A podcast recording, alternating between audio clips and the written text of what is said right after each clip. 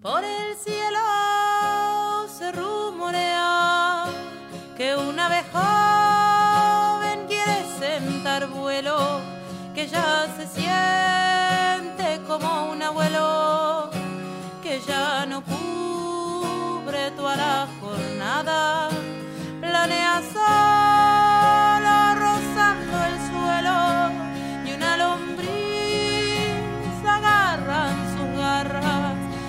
carroñeros huelen su cuero, se le desarman plumaje y alma,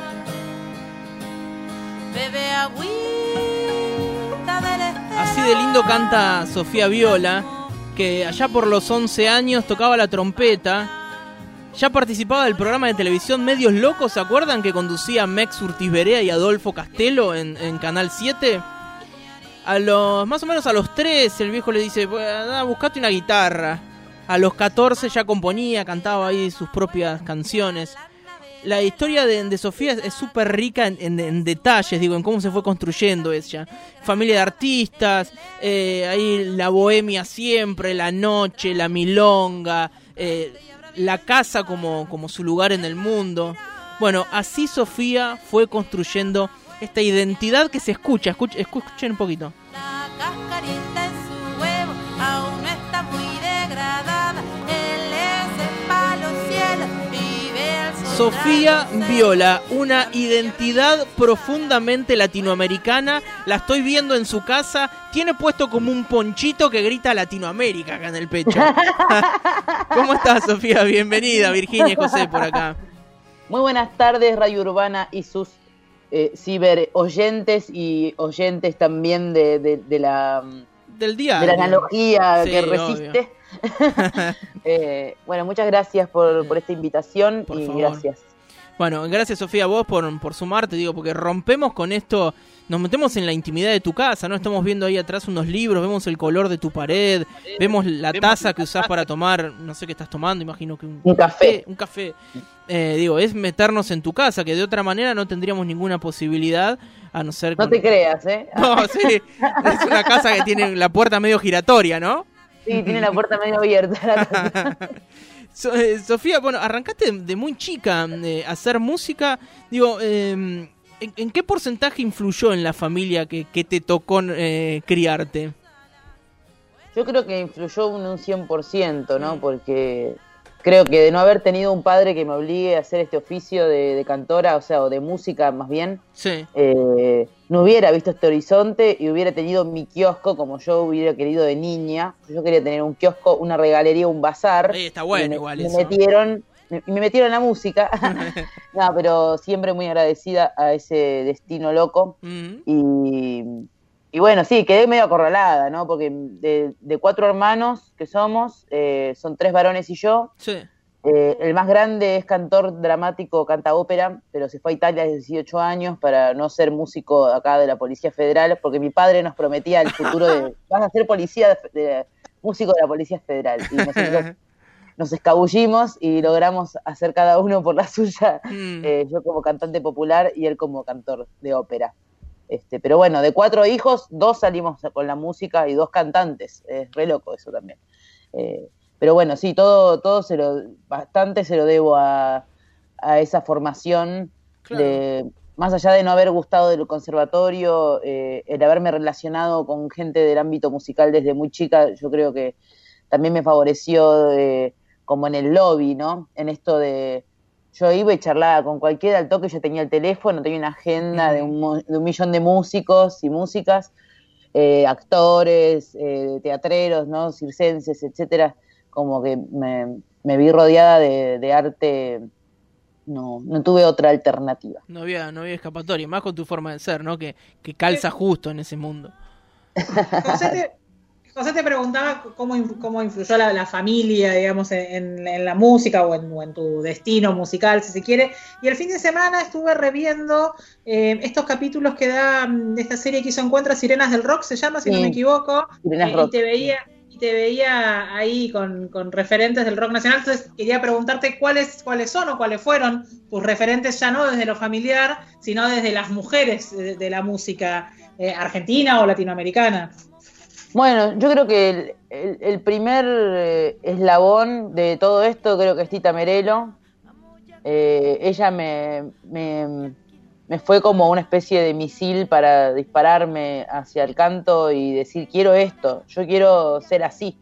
Eh, no encontré Tita Merelo esa picardía, esa cosa... nada, y también como el tango, ahí se me reveló el tango y yo tenía nueve años más o menos, o sea, como que dije, yo quiero hacer esto, yo quiero cantar. También lo fue Shakira, no sé, Talía. Eh, Sospechaba que Erika García no, por ejemplo. No, yo no escuché rock nacional casi, o sea, muy poco. Yo fui más del palo de Manal, eh, sí, como esa onda más, más de los poetas malditos, ¿no? Mm. Que, me dio la lectura de alguna manera. Eh, no sé, bueno, Almendra también, obvio. En la adolescencia escuchar Almendra es como básico. Eh, pero mujeres, después, bueno, como a los 17 años, 17, sí, apareció Bereta Parra. Y para mí esa fue una, una gran revelación, no solo a nivel musical y, artístico, sino que de enraizamiento, ¿no? Para, para yo conectarme con mis raíces, con mi, con mi mitad chilena y, hacerme cargo también de eso con los años y ir descubriendo eh, los secretos de la familia, ir buscando también adentro mío que había de eso. Eh, y me encontré muy chilensis. Eh, soy como una, cepa, así, una mezcla, y lo noto mucho, y más en los últimos años. En la búsqueda una también se va identificando eh, también con la cosmovisión del pueblo mapuche y nada, hay un montón de cantoras y unos movimientos re lindos que hay allá. Este, pero bueno, pienso que Tita Merelo y Violeta Parra han sido mis referentes. Bueno, Chabela Vargas en algún momento también, Liliana Felipe, inconscientemente también la recontra escuché. Eh, en las clases de teatro escuchábamos Liliana Felipe muchísimo y después me vine a dar cuenta de la, de la influencia de la música de Liliana en mi música. Eh, porque paralelamente, mientras salía el disco Tangachos de Liliana Felipe, yo estaba componiendo Menstrua Tango y estaba como de alguna manera sintonizando esa frecuencia, ¿no? Eh, que son cosas que suceden eh, corrientes de, aire que nos hacen hacer cierta música. Yo suelo decir que, feminista una se hace, no se nace, eh, y entonces quería preguntarte cómo fue tu, proceso para, no sé si, para decirte feminista o para esta lucha contra el patriarcado. Bueno, partiendo de la casa, eh, vengo de una, una, abuela, o sea, la mamá de mi mamá tuvo cuatro maridos de los cuales nos enteramos de uno hace muy poco, o sea que hay tres hijos que eran de otro marido, tuvo 11 hijos, pero siempre hizo bastante lo que quiso. Entonces desde ahí yo ya encuentro que ya rompieron la cadena. Y después eh, mi vieja también muy, muy autónoma desde muy chica, eh, siempre haciéndose respetar, con una personalidad muy fuerte que no permitió que ninguno le falte el respeto y al que le faltaba el respeto después le faltaban los huevos porque había que enfrentarse a, esa mujercita con tanta potencia. Entonces siento que como que si vamos a hablar de feminismo y todo eso, yo creo que, nací como en un hogar bastante, entre comillas, feminista sin saberlo, ni mi mamá, ni yo, ni mi viejo. Eh, porque acá en casa la que mandaba era mamá, no mandaba papá. Eh, acá matriarcado.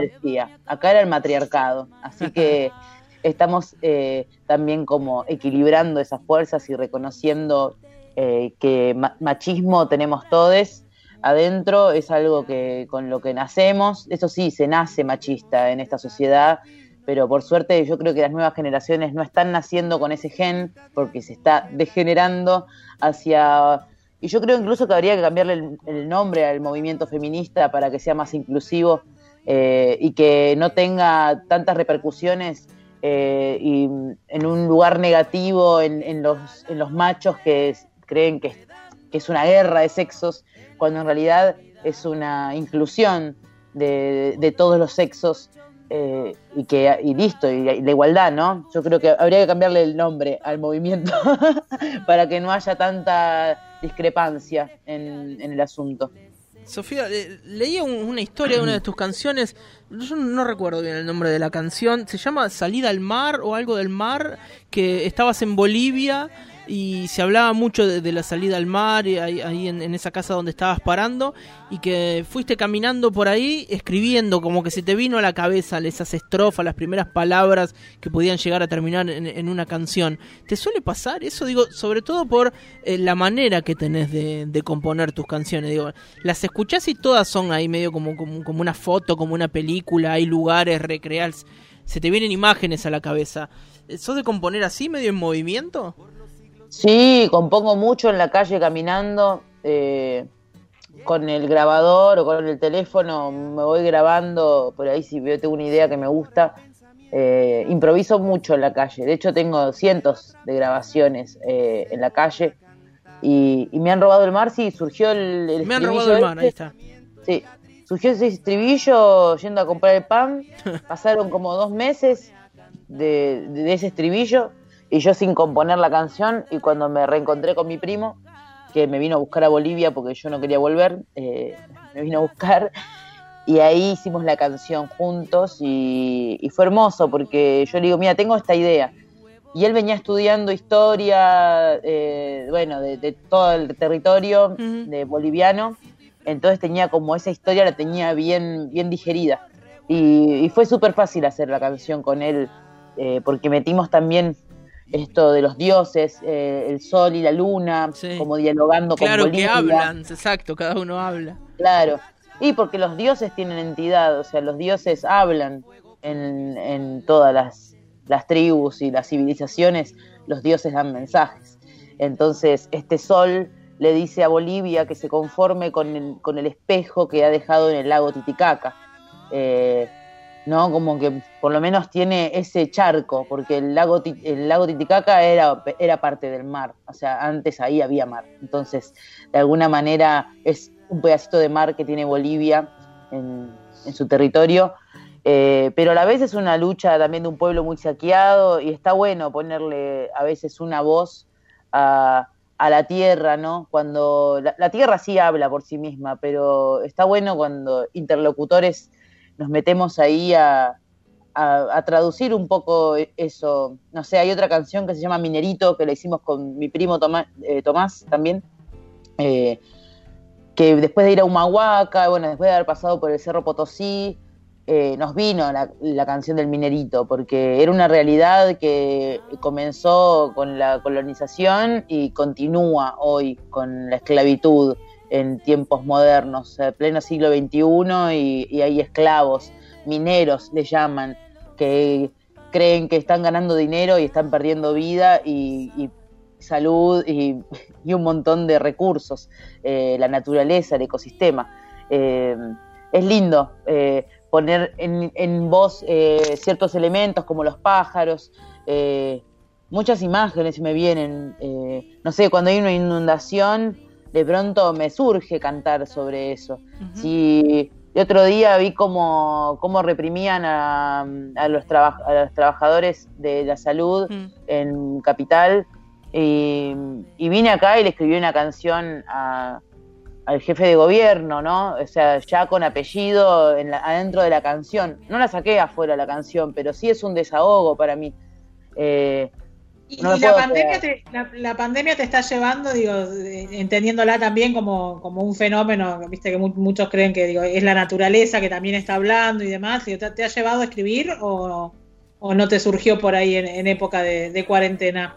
No, sí hice bocha de canciones en cuarentena, pero mm, pero de otras cosas, como que no, no hablo de la pandemia en las canciones. Eh, no, me, no me parece, siento como que es todo tan nuevo que todavía me queda mucho que digerir. Claro, para entender. Eh, y no necesito tampoco hablar de algo de lo que está tan latente así.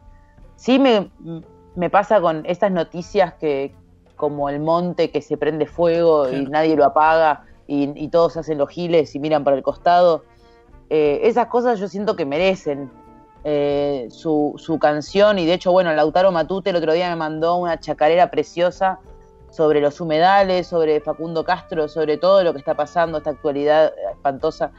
Y, dije, sí, por favor, la canto. Y, surgieron muchos colegas que están haciendo canciones eh, con todo lo que está pasando, hay mucha tela para cortar. eh, pero a la vez hay tanto que digerir y a la vez tenemos que subsistir y trabajar desde nuestra posibilidad. Eh, nada, como que tenemos que tener la mente creativa en, cómo vamos a comer y, cómo la seguimos, porque, no sé, yo no cobro ningún subsidio de, del Estado porque creo, considero que hay gente que lo necesita más. Eh, pero bueno, también hay gente que, que, no lo necesita y lo cobra, ¿viste? Pero tampoco me voy a, guiar por eso. Este, pero sí como que en, medio de esta pandemia surgen un montón de, pensamientos como de qué hacemos acá, ¿no? ¿Qué, qué hacemos en la ciudad? Eh, o qué estamos esperando para ser realmente felices haciendo lo que nos gusta del todo o viviendo donde quisiéramos vivir, ¿no? Como luchar por un presente o un futuro más cercano y dejar de especular con el futuro lejano de yo me imagino un futuro re trágico, por eso no tengo hijos y no pienso tener porque pienso en eso y no, no me da, no, me da el, no me da el corazón para, para traer a alguien al mundo a, un lugar tan así. Igual el mundo siempre estuvo en esta, pero entre pandemia, crisis, eh, eh, problemas con el ecosistema, la, la, radiación, los celulares, el wifi, no, es como que yo ya... Conmigo ya está bien, decís. Conmigo acá ya cumplimos. No, llegaríamos ni a viejos. Yo creo que ya está, vamos a morir. Sofía. Disculpe, disculpe. No, no, aprovecho incluso que te estás riendo. Eh, dijiste que de buscar esas cosas que, nos hacen felices. Imagino que, que, vos cantar es una de las cosas que te hacen felices y no estarías atendiendo un kiosco, como dijiste, ¿no? O un bazar. Eh, y, y acá, nosotros los viernes, cuando hacemos estos, estos vivos, le proponemos a los artistas que salen si tienen ganas de, tocar algo y siempre decimos lo mismo. No se escucha excelente, esto lejos de ser un estudio de grabación, hay entre medio un micrófono de mierda, hay una conexión que no es tan buena, hay delay, bueno, todo como que conspira contra que sea un buen producto. Pero nos gusta también con estas personas que, charlamos, en este caso con vos, poder tener como esa un, un pedacito de, desde su casa, un pedacito de lo que hacen. Y bueno, quería, quería, queríamos proponerte si tenés ganas de, tocar algo. De una. Y de esas cosas que hacen felices a las personas pueden ser cosas muy sencillas, ¿no? Como desde cocinar, hacer el mm. pan casero, hacer una huerta, eh, pintar un cuadro, eh, no sé, como...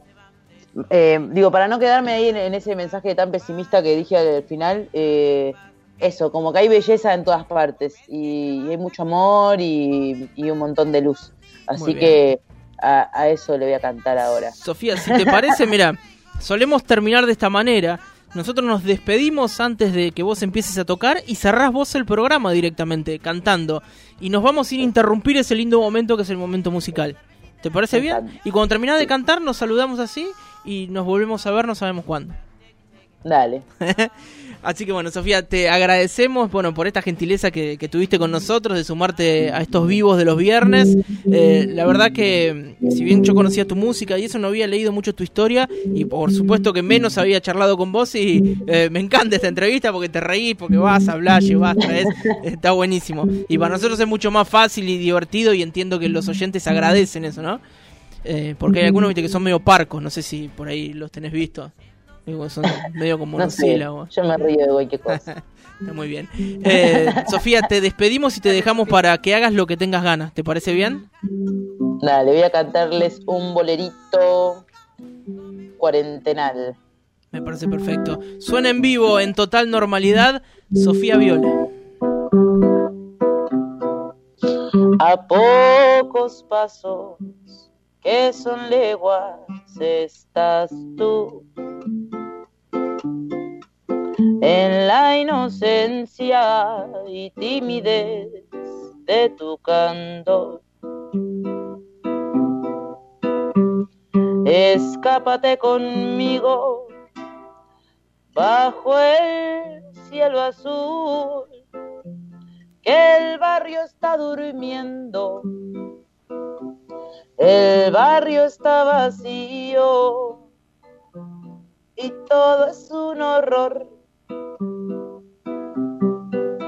se rompe el tiempo, se ha quebrado mi reloj. Tanto mirarlo que ha perdido su tic-tac. ¿Y a dónde ir a parar todo mi amor. Lo guardaré en frasquitos, lo guardaré en frasquitos, en frasquitos de cristal.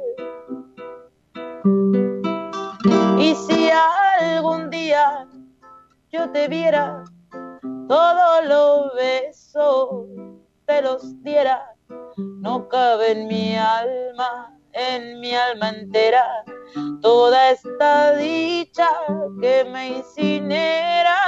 Y si algún día yo te viera, todos los besos te los diera, no cabe en mi alma.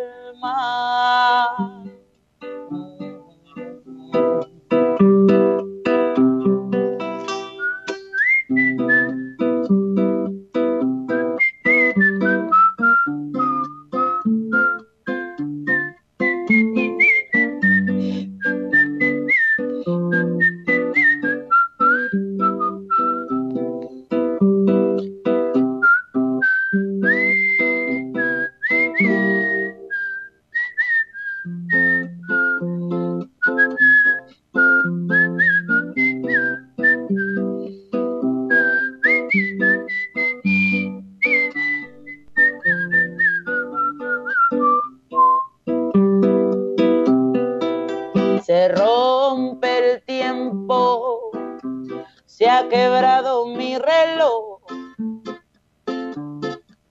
Tanto mirarlo que ha perdido su tic-tac.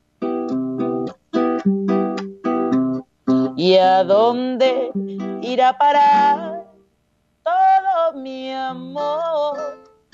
Lo guardaré en frasquitos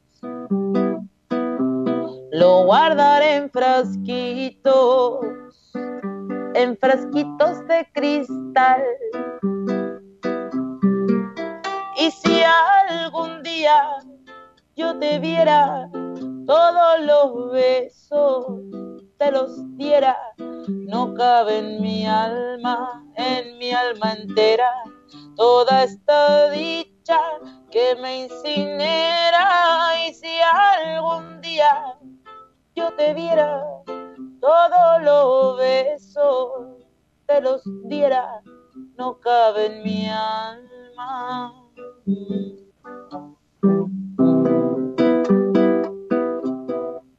A pocos pasos. Linares, Pascual, total normalidad. Por Radio Urbana.